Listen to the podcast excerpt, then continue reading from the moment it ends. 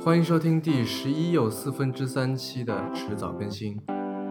嗯，强强来跟大家说一下为什么是这么一个序号吧。嗯，就是有的朋友可能会听说近期那个《哈利波特》第八本书，然后已经开始发售了。嗯，嗯，它其实是一部舞台剧来着，但是它这个剧本就是也上市开卖，然后就一如既往卖的非常好。嗯呃，之所以叫这把这一期叫做这个十一又四分之三呢，是为了向哈利波特致敬，因为呃，我我不知道这个任宁他小时候怎么样，但是至少我在我童年时期，这个哈利波特应该算是非常喜欢的读物之一吧。我小时候对魔法有偏见，所以我一般只看科学读物。嗯，你对科学有执念，对。嗯，可以所这么以说吧。所以在这第八部书上市的同时，就希望说能够做一期特别节目，对吧？同时嗯把它命名为十一又四分之三。嗯，但你还是没有解释为什么是四分之三。我觉得这个不用解释了吧？就大多数人应该都看过，就如即即使没有看过书的话，也看过那个电影啊。就是在这个《哈利波特》系列里边儿有一个特别有名的车站，是现实连接现实世界与他们的这个通往魔法世界的一个桥梁。嗯叫做九又四分之三站台，嗯，对，所以就是它那个站台就比较好玩，是介你于十第九站台和第十站台之对间的，对对对是一是一个柱子。 对，是一个柱子，就是说，呃，你肉眼是看不见有那么一个写着九又四分之三的出呃的站台，麻瓜的肉眼是看不到的。没有没有，就就是看不到的，嗯，是吗？对，它是就是说其实是不存呃怎么说呢，就是说在现实世界里面不存在的，嗯，然后是在那个第九站台和第十站台之间儿有一根柱子，你就穿过去，穿过去之后就你不会被挡在外面嘛。当然其中有一个例外，你不会被挡在外面，你穿过去之后就其实就相当于进入了这个魔法世界里面的那个火车站台，嗯然后叫做九又四分之三。嗯，好吧。好了，那今天其实是一期呃特别的娱乐节目，然后是因为我们俩今天心情都挺好，然后也有点时间，既然我们叫迟早更新，那就是说有可能很迟，也可能很早，所以今天就是一个很早的例子。虽然说第十一期刚刚上线，但是今天我们就来录这个第十一又四分之三期了。嗯，但今天节目会比较短啊，就是反正我们就随便聊一聊吧。香香，你知不知道一个呃科技界人士还蛮有嗯名的，叫慕瑶？我经常听你们提起过，但是呃我自己没有怎么看过他写的东西。嗯，anyway，嗯，就是他今天发了一条微博，嗯然后说到说，嗯，他说今天跟朋友聊到，一代代人之间相比，经历是相对贬值的。早出生十年，可能本质上只做了七年有意义的生活体验，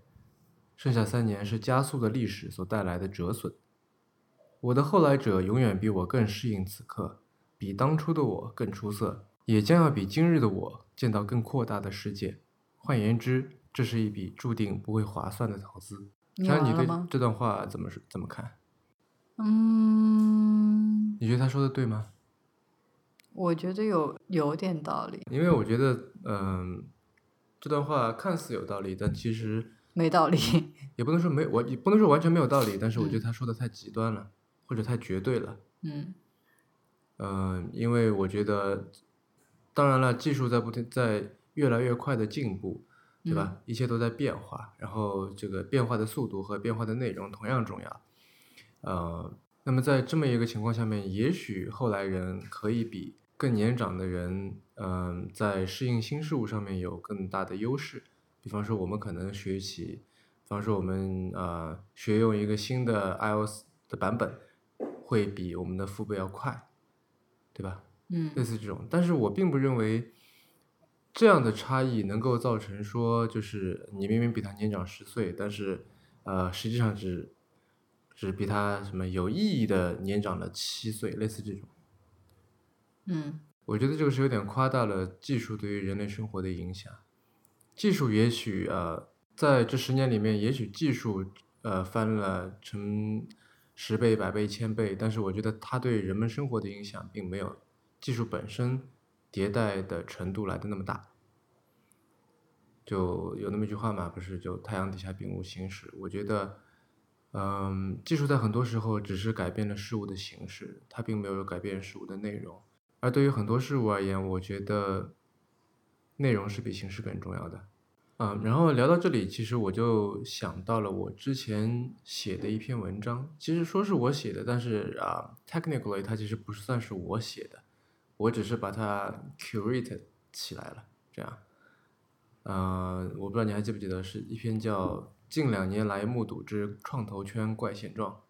嗯，挺有意思的一篇，暂且称它为文章吧。嗯，嗯，我觉得就是，你要不呃，这个这文章我可以稍微呃解释一下，就是那里面我把，就是我我，因为最近我看到了很多作为一个创投圈内人，我其实看到了很多我觉得不那么好的事情，呃，然后我又觉得这些不那么好的事情，我已经在很多的文学作品里面看到过，所以就像你之前说的，太阳底下并无新鲜事，是吗？对，就是我们就在二零一五年、一六年发生的事情，我觉得在一百年前就已经发生过了。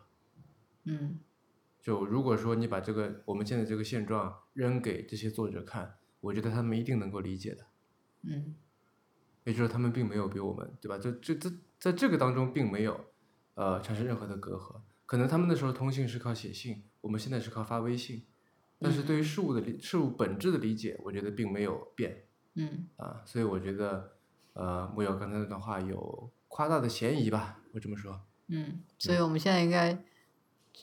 就真的应该多多回去重读这些历史与经典，是吧？嗯，我倒也没有这么说，反正，但这些本质上都还是比较优秀的读物吧，比较优秀的文学作品。如果你对这方面有兴趣的话，当然是我觉得读了肯定会让你变得更好吧。嗯嗯，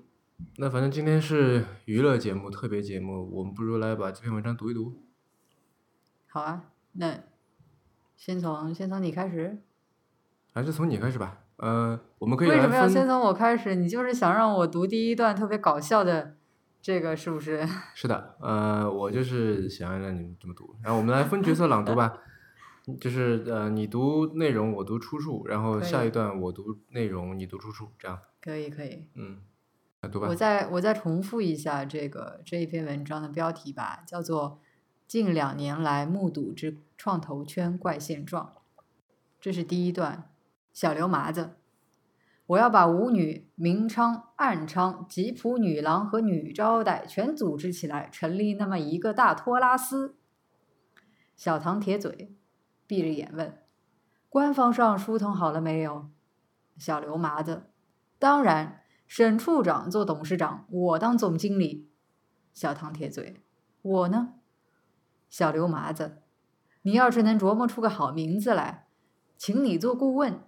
小唐铁嘴，车马费不要法币。小刘麻子，每月送几块美钞。小唐铁嘴，往下说。小刘麻子，业务方面包括买卖部、转运部、训练部、供应部四大部，谁买姑娘还是谁卖姑娘？由上海调运到天津，还是由汉口调运到重庆？训练吉普女郎还是训练女招待？是供应美国军队还是各级官员？都由公司统一承办，保证人人满意。你看怎样？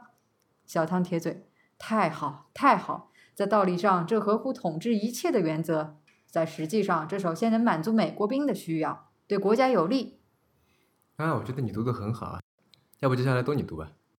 那不行，好吧， 呃，上面那段出自老舍的《茶馆，我觉得我就是比较适合读这种搞笑的。》也并不搞笑啊，我觉得非常现实啊。然后其实我并不是很擅长朗朗读啊，呃，普通话也不是很标准，然后口齿也不是很清楚。但勉为其难，我就读一读吧。接下来的几天，我几乎无法静下来，坐着放松两只脚。我整天想的就是我快要和雪花见面了，而且连妈妈和婶婶也充满了期待。他们建议我要在契约里写这写那，尽管他们自己一生中也从未看到过这样的契约。这段来自匡丽莎的《雪花和秘密的扇子》。嗯，匡丽莎是一位华人女作家，然后嗯她呃，这个小说改编成了电影嘛，对对对，就是李冰冰主演的叫对《雪花秘扇》，嗯，我记得是可能零八零九还是什么时候，就前两年吧，前两年吧，好吧，我前几年。 我记得不是太清楚了。嗯，好，那你读吧。段誉与霎时之间，只觉全身飘飘荡荡的，如生云雾，如入梦境。这些时候来朝思暮想的愿望，蓦地化为真实。他大喜之下，双足一软，登时站立不住。呃，武侠迷一定都知道，这段其实是来自呃段誉在枯井当中，然后呃终于取得了王语嫣的芳心，这样，那所以有这么一段呃描绘吧。嗯，下一段信就不提了，我生怕方先生看了那封信会不肯屈就，现在你来了，你就别想跑，哈哈，是这么回回事儿。你听我说，我跟你先生素昧平生，可是我听新梅讲起你的学问、人品种种，我真高兴，立刻就拍电报请先生来帮忙。电报上说，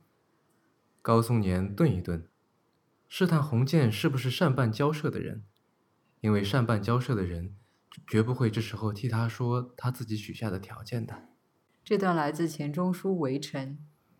嗯，我要解释一下吗？就解释一下吧，就是，嗯、这一段是来自方鸿渐跑到就高松年是一个，嗯、我这是叫什么大学？三闾大学。高松年这是个你都记得？对，高 高松年是三闾大学的校长，然后他写写信请方鸿渐去呃三闾大学教书，然后三闾大学啊不，呃然后方鸿渐是在那里认识了赵新梅啊等等这些人，和孙柔嘉等等。啊嗯，没有，他应该是早就认识赵新梅的。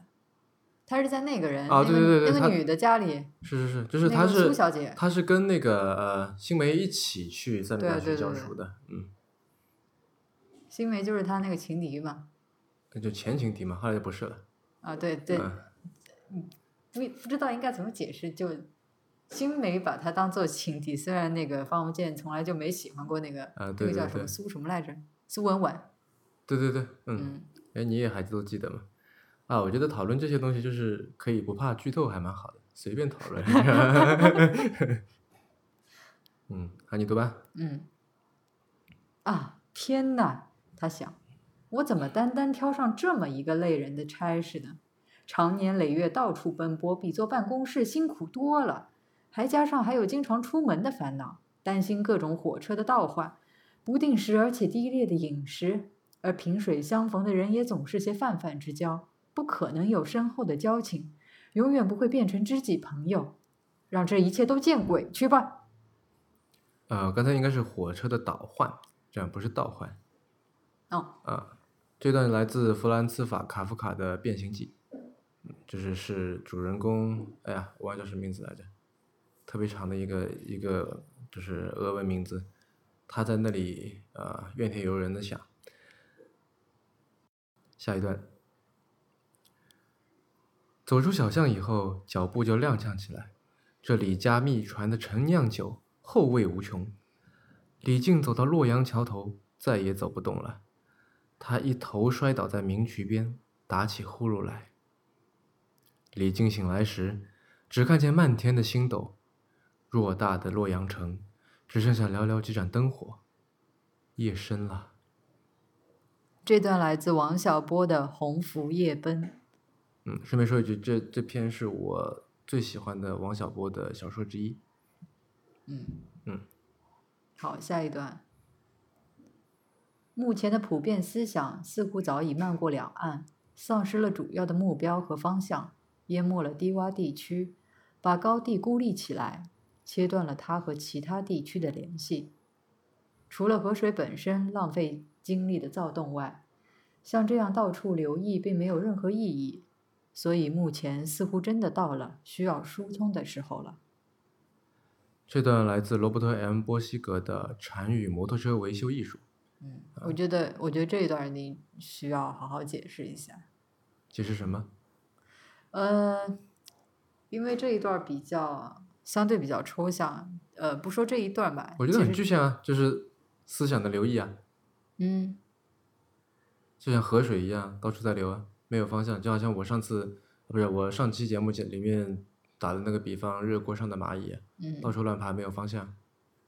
嗯，倒不是说这一段本身的这个字面意思吧，可能是放在这个语境下面。嗯，对，我觉得我刚才已经说了，呃，我不想再嗯过好多的吧来评价一些什么东西吧。但这本书我觉得本身很值得推荐，嗯嗯，是一本非常有意思的书。呃，虽然这个名字听上去有点奇怪，嗯呃，但是呃，请听众朋友们相信这本书的内容比它的标题要有意思多。我觉得它的标题也挺有意思的呀。呃，或者说，因为很多人会被这个标题所吓倒嘛，对吧？摩托车维修艺术是什么东西，就听不懂。但对是，但是你不觉得就是说这个禅还有摩托车维修艺术这两样看上去风马牛不相及的东西放在一起，就产生了一种非常奇特的效果嘛？就你看完之后，就特别想要知道说，哎，这本书是讲什么的？就我记得还有一本我挺喜欢的书，叫做《根西岛文学与土豆皮馅饼俱乐部》，我竟然把它给终于终于全部记住了，我以前从来记不住这么长的一个名字。就我刚开始一看到这书名的时候，就这什么什么是什么是土豆皮馅饼俱乐部？嗯，就就但觉这得但这这是个一还个听上去比较比较，感觉还比较可爱嘛。这个禅与摩托车维修艺术，感觉好像是什么龙华寺和蓝翔技校的 crossover，这感觉。 Anyway，这是一本非常好的书，然后推荐大家去看一看。嗯嗯嗯，嗯，下一段。但是他从不把这件事与自己联系起来，正像在六月炎暑之中，我们无法真切地想象十二月冰天雪地的日子。这一段来自查尔斯·兰姆的《伊利亚随笔选》。关于这本书你怎么看？我有一种感觉，我看过两遍，嗯嗯，我知道有很多人特别喜欢这本书嗯比，就方比如说说董桥。啊。对，我刚想说，嗯，我之所以当时买这本书来看，也是因为就是屡次在董桥的这个文章里面看到了他。是，但是我说实话，始终没有不知道他为什么对这本书有那么高的评价。嗯，我记得我依稀记得好像是董桥认为，就是兰姆，你知道他生活是其实整的一生算是比较的悲坎坷嗯惨的，对，对吧？就不得志，然后包括生活方面也比较艰苦啊，等等的。对，但还要是照他顾他那个精神病的姐姐等等。对，但是他的文章里面，他觉得就是看到了一种一就哪怕是身处非常艰苦的境遇，但是依然对生活充满了希望的那么一种状态。因为从他写的这些文章来说，呃，虽然可能看上去比较淡，嗯但是他觉得就透出一种透出一种真诚，一种怎么说呢，一种就是由衷的，该怎么说？不能叫快乐，但是说对于生活的那种就嗯生欣赏生活的这种态度嘛。对，就但是我想说，就类是似这样的书不是有很多嘛？就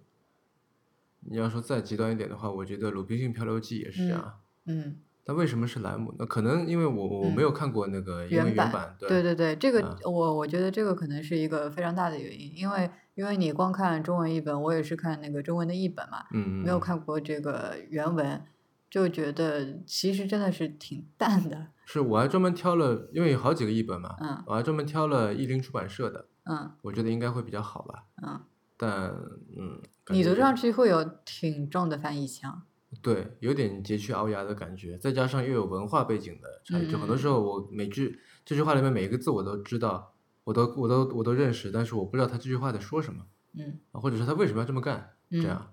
什么他去参加哪个宴会要穿什么衣服，类似这种对对事情。对，它这个我记得这个每篇文章下面都有不少的注解，对，就有很多地方需要你具有一定的这个背景知识的了解。嗯，然后包括啊，这个谜案还有一点就是《嗯，一定要随笔选》里面，兰姆不停的在说有一本书很好， 那本书我也就不知道为什循么环好，推荐是 对吧呀、他他推荐是哪本书啊？呃，我有点忘了，但是是我记得是一本关于垂钓的书，他所以你去找来看了对吗？我我稍微搜索了一下，嗯我也没有找到那本书，但是我就我想不通这本书哪里好，就类似好像是教你怎么钓鱼，钓鱼当中应该注意点什么，类似这种事情。嗯，然后兰姆就不停地在推崇这本书有多好多嗯好，这这本书感简觉直挺太好符看合了他的风格的。嗯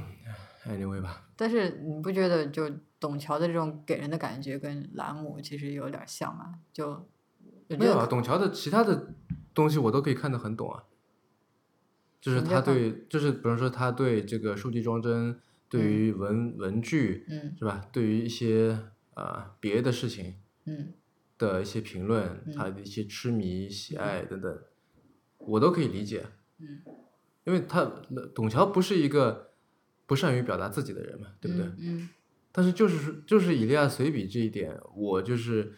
纵然他写的多么文辞华丽，然后各种推荐引得我很想看，然后我的确看了，努力的看了，并且是就是带有主观意愿的想去发现它的里面到底有多好，嗯，然后说哎，果然董桥是对的这种感觉，但然而都没有，我就觉得还蛮奇怪的。嗯，我觉得需要抽空去看一下原文，然后再来嗯再来下这个判断。嗯，嗯，好吧，那下一段，奇怪，春天是这样深深隐藏，哪儿都无消息，都怕崭露头角。年轻的灵魂裹进老年的硬壳，仿佛我们穿着厚厚的棉袄。嗯、这是穆旦的诗的节选，诗的题目叫做《冬》。嗯，我觉得这个这段已经可以不怎么用解释了吧？就反正最近关于资本寒冬的讨论等等很多。我昨天晚上不，昨天下午刚刚有接受了一个电话采访，就是在说这个事情。就嗯他又这个记者再次问到了寒冬的问题嘛？对啊，呃，我我是就是一直都觉得，呃，所谓的资本寒冬，我觉得是一个伪命题，也不能叫伪命题，我觉得是一个不好的说法。啊、这第一是说，我觉得，呃，你如果把它叫做寒冬，那你在你在 assume 就是之前的热火朝天的时候是春天或者夏天，对吧？这如果你说那个时候是一个正常的气温，那现在的确可能是寒冬，但如果你把那时候比作就像拉姆写的这个六月炎暑的话，那我觉得现在就属于一个比较正常的气温吧，对吧？就所谓的，我觉得都是要跟看你跟什么东西去比，嗯嗯，然后另外就是，但凡说起寒冬，因为寒冬毕竟是一个贬义词吧，对吧？或者嗯说不说贬义词，是一个让人有不有负面的、不积极的联想的词。嗯哼我觉得呃，很有可能会，我觉得很有可能会造成大家对于现大家对于现状的一些误解吧。嗯，尤其是年轻的灵魂裹进老年的硬壳，仿佛我们穿着厚厚的棉袄这一段，其实有的时候我觉得这是一个挺可惜的现象，因为我发现很多创业者，嗯，他理应是朝气蓬勃的，理应是充满好奇心的，理应是看什么事情都是有一个 fresh eyes 的，但是有的时候我觉得他表现的有点犬儒，有点世故，有点圆滑，就不像是一个积极向上的、一个创业中的年轻人应该有的样子。嗯呃，你就觉比如说得？嗯，你说你觉得在创业中的年轻人是多少应该带有一点儿中二的气质，对吗？对啊，对啊，你可以说是就是不够中二。就嗯，比方说曾经有一个创业者，呃，他签了一个合同，嗯然后，呃，他明确表示，就是说这是在中国嘛，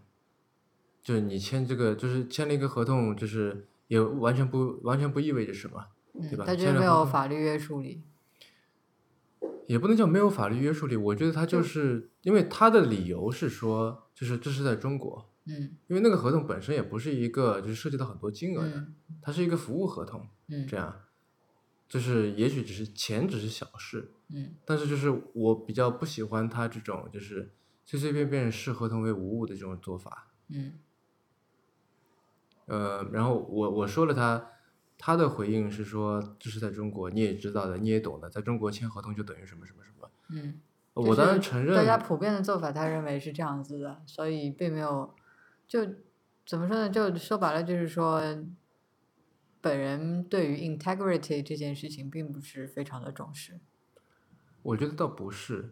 呃，因为如果说做这件事情在在这样的社会现状当中做这件事情，也并不会对 integrity 造成很大损伤的话，那么他的行为也可以说是某种程度上说是符合这个所谓利益最大化原则的。但是我想说的是，就是你明明知道，因为那个人有留学背景，而且他是我记得他是好像好几个那种黑客马拉松的冠军啊等等，就是说无论从阅历、从这个智商等等方面完全没有问题，嗯但是他透露出来的这么一种犬儒的这么一种负面的情绪，就让我觉得，就后来我就我就直截了当跟他说，我说你真的是创业者吗？我说你难道没有这么一一点点想要改变世界的感觉，呃，想要改变世界的这种态度或者说这种憧憬吗？是吧？我觉得就事情不能那么做。嗯如果你想要，如果你想要毁约，想要怎么样，那我承认在中国这个现象很普遍，而且你也许就是怎么说呢？就英语说你可以 get away with it，嗯，对？吧？但你多少应该抱点歉疚的感觉吧。虽然就算人家没办法拿你怎么样，你至少不能说我做了错事还理直气壮的，是吧？我觉得这不是一个正确的态度，我觉得这是一种很世故、很圆滑的态度。我觉得这是所谓的年轻的灵魂裹进老年的硬壳，然后他是时时刻刻都穿着棉袄的，嗯我有这种感觉啊！不多说了，不多说了。嗯，继续念吧。嗯，下一段课当然可以，但是我不知道，从我还能记得的时候起，我就在这么走，要走到一个地方去，这地方就在前面。我单记得走了许多路，现在来到这里了，我接着就要走向那边去，西指，前面。这一段来自鲁迅的《过客嗯，这篇文章是不是》，你的在老乡嗯，是不是在那个中学课本里面出现过？我记得没有，没有吗？我不记得有出现过这一篇儿。哦，好吧，嗯，好了，下一段吧。强制拆迁那天，张大民抱着石榴树不下来，推土机把小房都推塌了，他还挂在树枝上摇晃，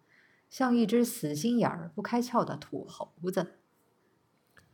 这一段儿来自刘恒的《贫嘴张大民的幸福生活啊你为什么突然切换到了这个北北京话北模京片子儿模化式音吗 模式？》。那不然呢？你还记不记得很久以前有过一个电视剧，就是同名电视剧，也是这个。我记得好像暑假里面什么老在放的。是吗？嗯，我没看过。有的，有的，有的，这都有电视剧，有有有。所以你看过？我没有全部看过，但是断断续续看过一点点。嗯呃，但我确定是有一个电视剧的，还是很早很早吧，可能九十年代的时候。嗯嗯所以那是你北京这个儿化音的讲话方式的启蒙。那也不是，我也不知道，嗯，但有的时候我发现去到北京出差什么的，会不自觉的启用这个，就是我所谓的伪伪伪北伪京话模式。 嗯嗯，但真正的北京话，北京人听到我说这个就觉得特别难受。我不知道为什么，就是以前我在澳大利亚留学的时候，我这英文口音会偏澳大利亚的，对啊，这个很正常然后啊。是就是我的，而且甚至是我在日本留学的时候，我的英语口音会变得像日本人的样子，我觉得这个挺正常的，说实话，是吗？对，都会有这个现象。就是，嗯，怎么说呢？我觉得从最根本的上面来讲，就是你在一个环境下面，就是你所说的、所做的都会，嗯，倾向于去跟你周围的人一样。嗯而不是说是去显得自己特立独行、标新立异的，嗯嗯，对吧？那口音是一方面的表现，对吧？嗯你作为比如说我之前在英国的时候，你在一大堆就是操着英英口音的人当中，如果标着一口美式英语，就觉得很奇怪。但你是你认为一个真正的美国人到了，或者说就是他美式英语是口语的啊，是母语的这个一个人，他嗯跑到伦敦去，嗯他的口音会受影响吗？嗯啊，这是个挺有意思的问题，我觉得不会会不会受就好像我不会受我影我响跑到北京去，然后就会不自觉的记出我的这个北京口音？嗯，我据我的观察是没有，是吗？对，因为我记得我以前也在学校里面，当然也有可能是说他们这个原本这个纯正的美式口音，哪怕是有了那么一点点改变，就是向这个英式口音转变，然后我没有听出来啊。嗯，但是反正据我回忆的话，我没有听到过。嗯，好吧。嗯嗯，我觉得我的这个所谓的呃北京话模式，或者说前后鼻音分得清楚的模式，因为我平时是前后鼻音完全不分的嗯啊、但是我到那儿莫名其妙就开始分了，我你觉得确这保是一个你确定你分对了吗？嗯， 应该吧，我觉得。但我我就我想我我感觉这是一个怎么基于地理位置的一种一种模式，是个 LBS。嗯因为我好像是就比方说，如果有我有一个北京朋友来上海，我不会切换这个模式跟他说话。但是我一旦跑到北京去，我跟出租车司机我都会这么来说话，嗯觉得还蛮奇怪的。而且我并没有有意识的来切换，说我现在已经到北京了，我应该这么说话，这样没有。嗯就是好像一下了火车或者一下了飞机就自动的就做了这个事情，嗯还挺好玩的。好，那最后一段。也许我好了疮疤忘了疼，有朝一日还会再度挑战超级马拉松。明天将运载着什么东西而来？不到明天，谁也不知道。这一段来自村上春树的《当我谈跑步时，我谈些什么》。嗯，你知道这个标题来自于雷蒙德·卡佛吧？知道啊，当我们在谈论爱情的时候，我们在谈什么？嗯，其实我觉得这个句式是一个蛮好的句式。嗯，这个几乎是一个万用的、万能的呃，对对知对识对啊，现在其实已经滥用了。呃，某种程度上已经是个 cliche 嘛，对吧？我觉嗯得很多媒体都在用，很多文章都文章都在用，但依然我推荐大家有，就是如果你平时闲的实在太无聊，你可以做一些这样的思考，随便说什么吧，就当你在使用什么的时候，你在使用什么；嗯当你在谈论，当你在思考，当你在做什么的时候，你到底在谈论、思考，呃，做些什么东西？我觉得做这样的这个思维训练，可以更好的帮你去认清你自己，嗯以及帮你认清你在做的事情和你的周遭环境。嗯嗯说起说起这个思考啊，嗯我前两天在那个朋友圈里边儿看到一个朋友发的消息，嗯嗯，他是在书上的看到的一句话，呃嗯是萧伯纳写的，嗯大意是说原文是英文啊，那我现在就说一个大意吧，嗯就是讲，呃，他觉得大多数的人差不多一年就思考一次或者顶多两次，嗯然后他觉得自己呢比大多数人稍微好一点，他嗯，努力做到一周思考一次、两次。 怎么定义思考一次两次啊？我觉得，没有，我觉得你太较真儿了。 好吧，就萧所伯以他纳，只是萧开伯个纳，玩你知笑道吗就是对啊，萧伯纳嗯本身就是个，他一向来是个，你知道就比较刻薄，就是怎么说呢，嗯，比较毒犀利舌的是人吧，对他就是个毒舌，嗯嗯，对，毒舌这个词特别适合他，所以他说白了就是在讽刺大家嘛，嗯嗯，你这么说让我想到另一个，也是萧伯纳说的一句话，是我想想看，呃，是他写给莎士比亚书店的店主 Sylvia Beach 的一封嗯信里面提嗯到，他说在爱尔兰，我们呃处理猫的，就是我们把猫弄干净的方式是强迫它用鼻子去闻自己的秽物。你能够就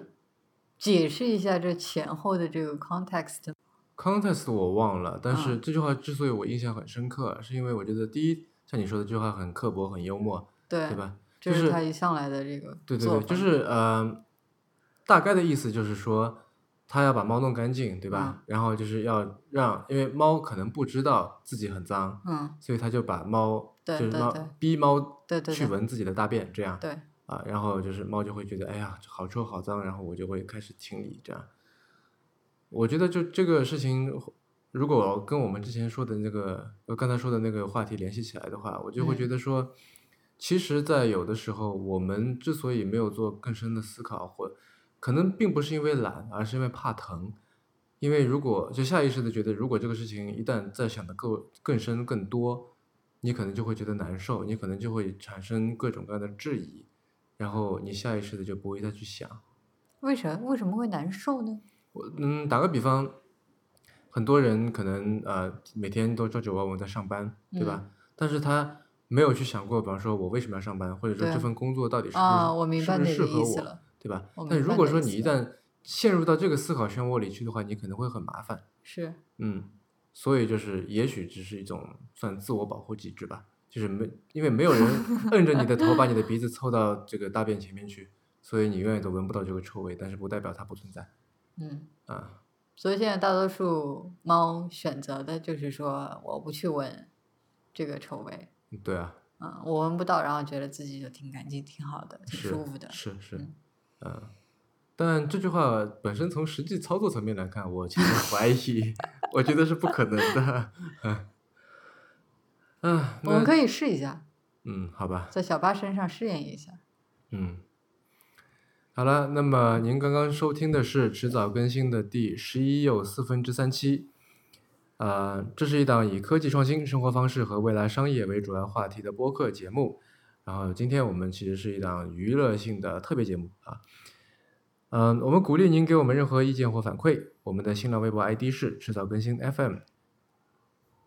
电子邮箱是 embrace at weareones.com e m b r a c e at w e a r e o n e s 点 c o m。迟早更新的网站的网址就是邮箱的后缀，刚刚我读的。您可以在页面右上角找到页面链接。您可以在 iOS 内建的播客 App 或者各大播客平台搜索“迟早更新”进行订阅收听。我们希望通过这档播客，能让熟悉的事物变得新鲜，让新鲜的事物变得熟悉。嗯，好了，那我们下期再见了。